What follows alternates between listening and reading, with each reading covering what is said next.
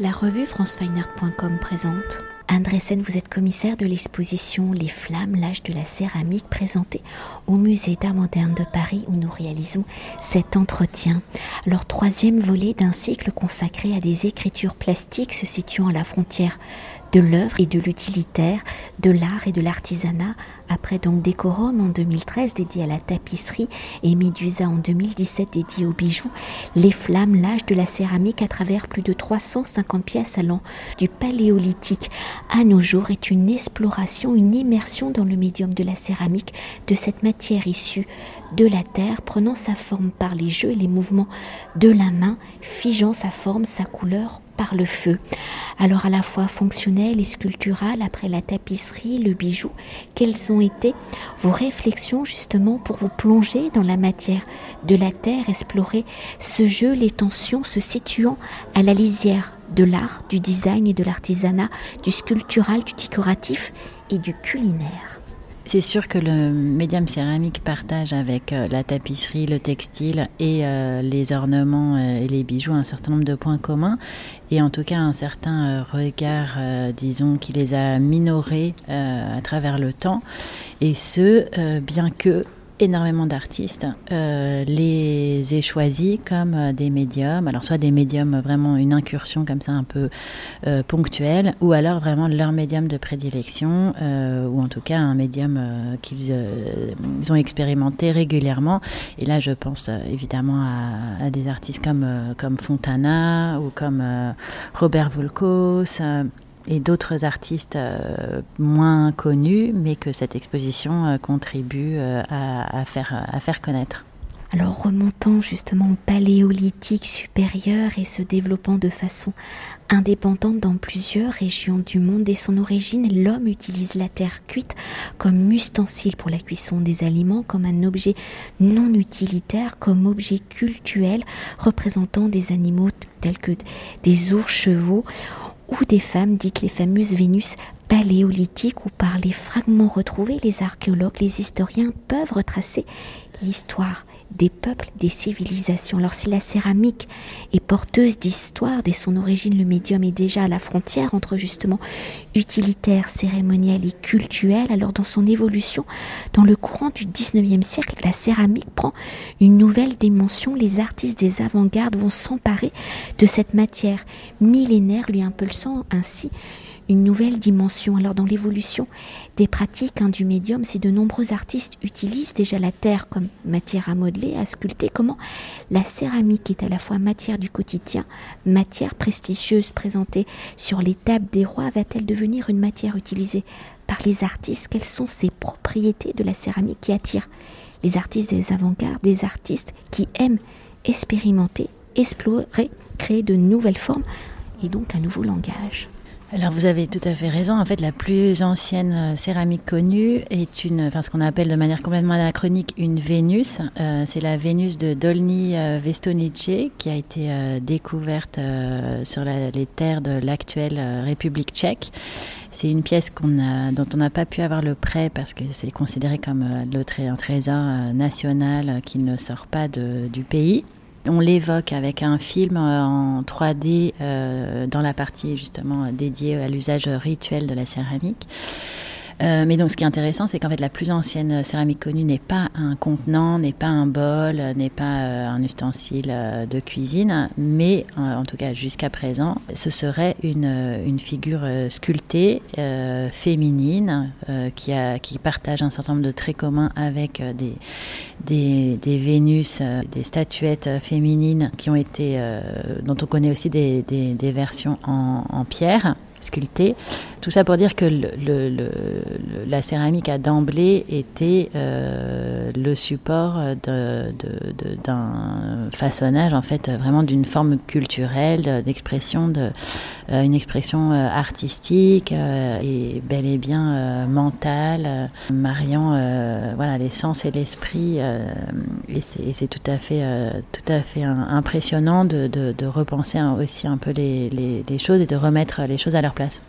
Après, si les artistes, euh, depuis, je dirais, en tout cas en Occident, hein, parce que les choses sont, extrêmement différentes si on pense euh, à une culture, à la culture japonaise par exemple, et j'y reviendrai. Mais si les artistes en Occident se sont, disons, emparés de la céramique, disons, à la fin du 19e, euh, avec euh, des artistes euh, Art Nouveau, ou, Jean Carriès, Gauguin, puis des artistes modernes comme, comme Fontana, mais aussi Picasso, bien entendu, sans oublier les fauves, hein, au début du XXe siècle, sous l'impulsion du, du, marchand Volard. Euh, les fauves ont, été euh, incités, je dirais, euh, par l'entremise de ce, galeriste et collectionneur, à collaborer avec un, céramiste qui s'appelait André Mettet qui a façonné des formes pour que les, artistes fauves les décorent. Il y a un certain nombre d'assiettes dans l'exposition. Donc une collaboration très fructueuse. Et je pense que si les artistes ont répondu euh, à, cette, euh, à cette invitation, c'est qu'ils voyaient aussi dans le médium céramique la possibilité de euh, faire entrer l'art dans la vie. Il y avait cette, cette idée, même si c'est en partie utopique, qu'en tout cas, ils s'adressaient aussi à un autre type de public, que la, ça pouvait diffuser leur art de manière beaucoup plus large et euh, répondre à une, envie, euh, disons, euh, de, distribution quasiment de leurs idées, de leurs formes, autrement et, avec une incursion dans la vie quotidienne. Et je pense qu'un certain nombre d'artistes ont été attirés par cette idée, qui est vraiment en adéquation et en écho avec les positions de l'art and craft à la fin du 19e, du Bauhaus la première moitié du, du, du 20e siècle. Euh, il y a d'autres raisons pour lesquelles les artistes peuvent euh, être attirés par, le, par la céramique. Ça peut être aussi euh, juste cette, cette, immédiateté qui vraiment induit et invite la spontanéité, en fait, un grand plaisir aussi hein, de la manipulation. C'est extrêmement, c'est presque jouissif de, d'enfoncer. C'est, un geste presque euh, c'est régressif, c'est instinctif. Voilà, un enfant qui enfonce dans de la, terre ou dans de la pâte à modeler son doigt, bah, c'est en fait c'est, une sorte de, quasiment de pulsion euh, évidente. Euh, donc là, voilà, ce, rapport un peu immédiat à la terre qui, qui, peut se passer d'outils, hein, qui est vraiment finalement voilà la terre à portée de main, à nos pieds, euh, et qui peut, euh, qui peut servir euh, voilà, de, de support d'expression. Après, il peut y avoir évidemment tout un tas de, d'élaborations beaucoup plus complexes et de décors qui peut, qui peut s'ajouter, qui peut être extrêmement enivrant, voire mener à la Hein. On dit que Cariès, mais Palissier avant lui, était complètement de, avait un rapport obsessionnel à, la céramique et donc euh, voilà une, folie qu'ils les ont consumés tous les, tous les deux.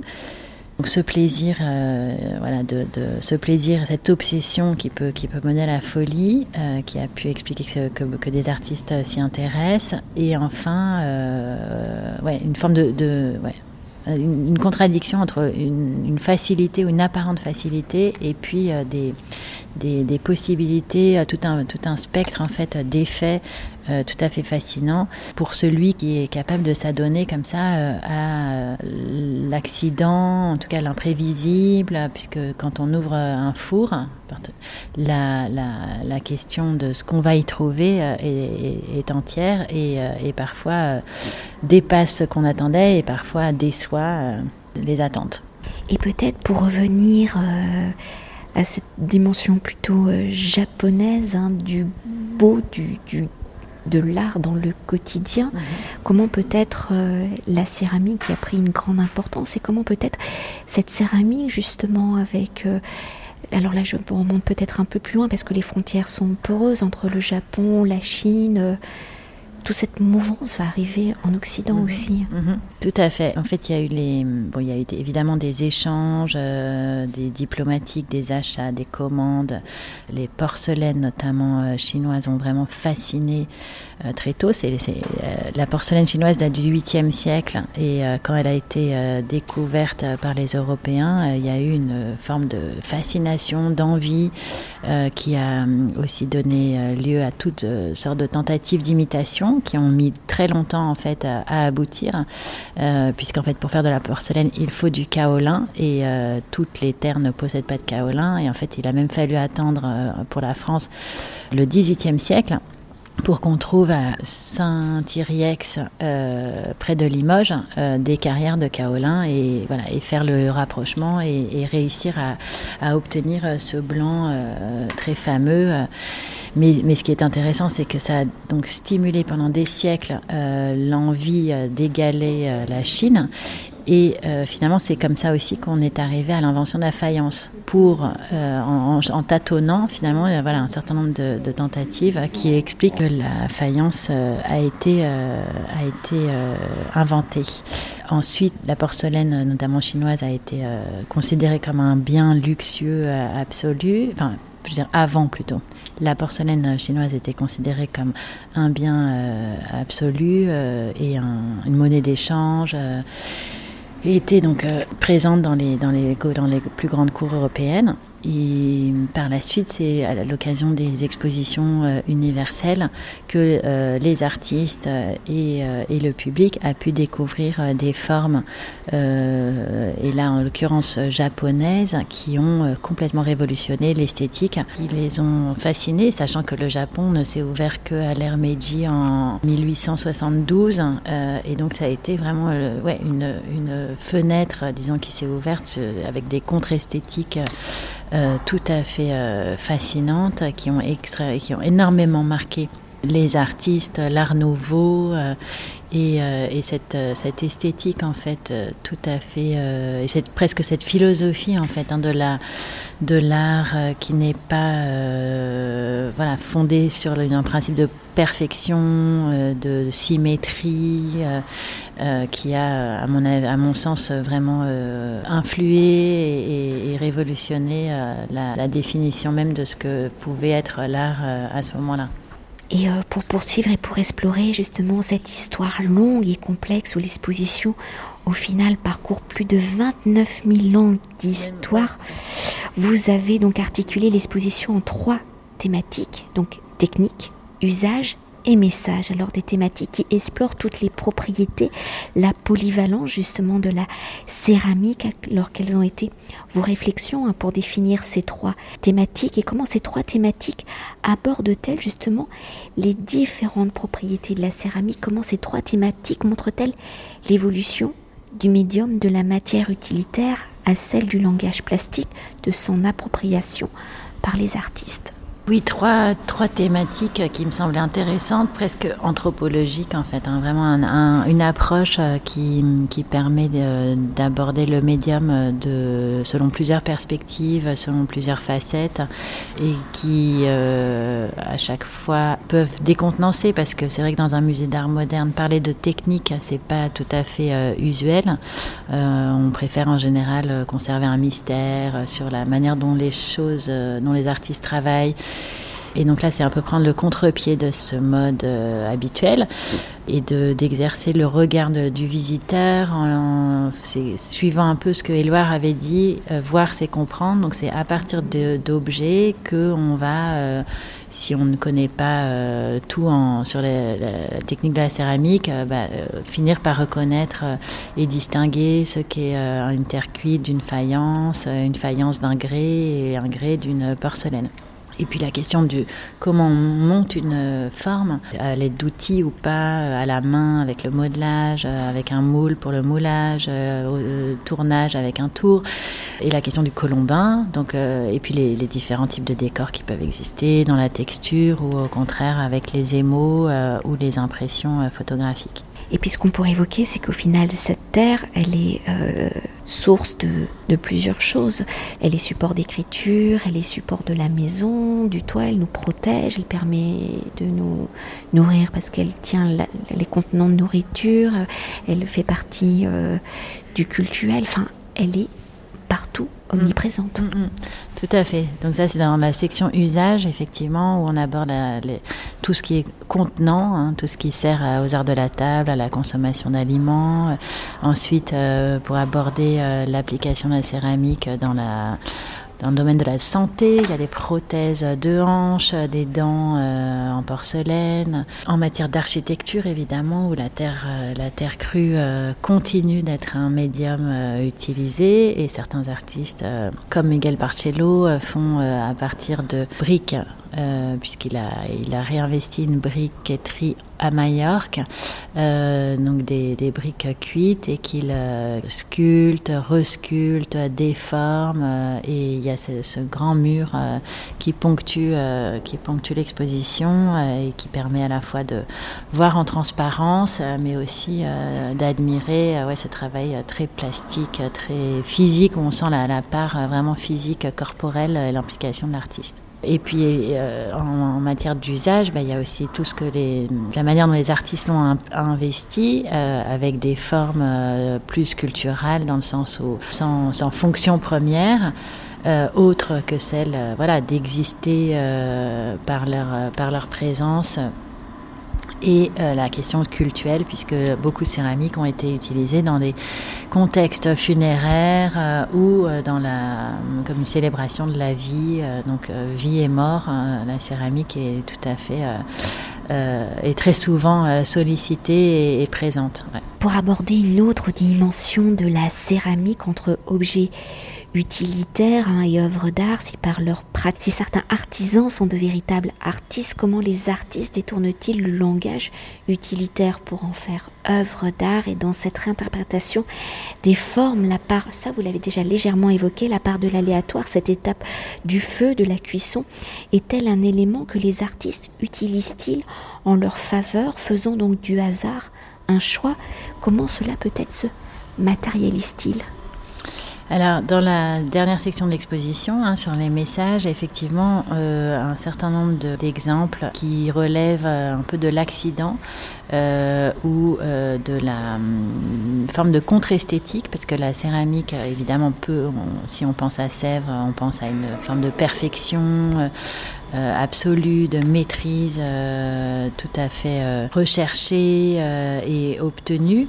Euh, mais il existe aussi, et, là encore, l'esthétique japonaise euh, a, eu euh, une grande influence, d'autres canons, et qui me semblent en adéquation totale avec le matériau céramique lui-même et le phénomène de cuisson qui peut euh, aboutir à une forme de d'affaissement en fait, de, de difforme, de déformation euh, et toute cette non-conformité ou ce non-conformisme en fait euh, à des canons gréco-romains a, a, pu attirer tout un pan de la céramique contemporaine aujourd'hui qu'on appelle sloppy, qui veut dire en anglais négligé, mais c'est en fait un négligé volontaire hein, et le négligé n'est pas du tout simple à obtenir. Il peut, il peut reposer sur une grande euh, technique, mais implique une, une forme d'ouverture et d'acceptation qui, elle aussi, est proche du, par exemple, de la philosophie zen, hein, qui est euh,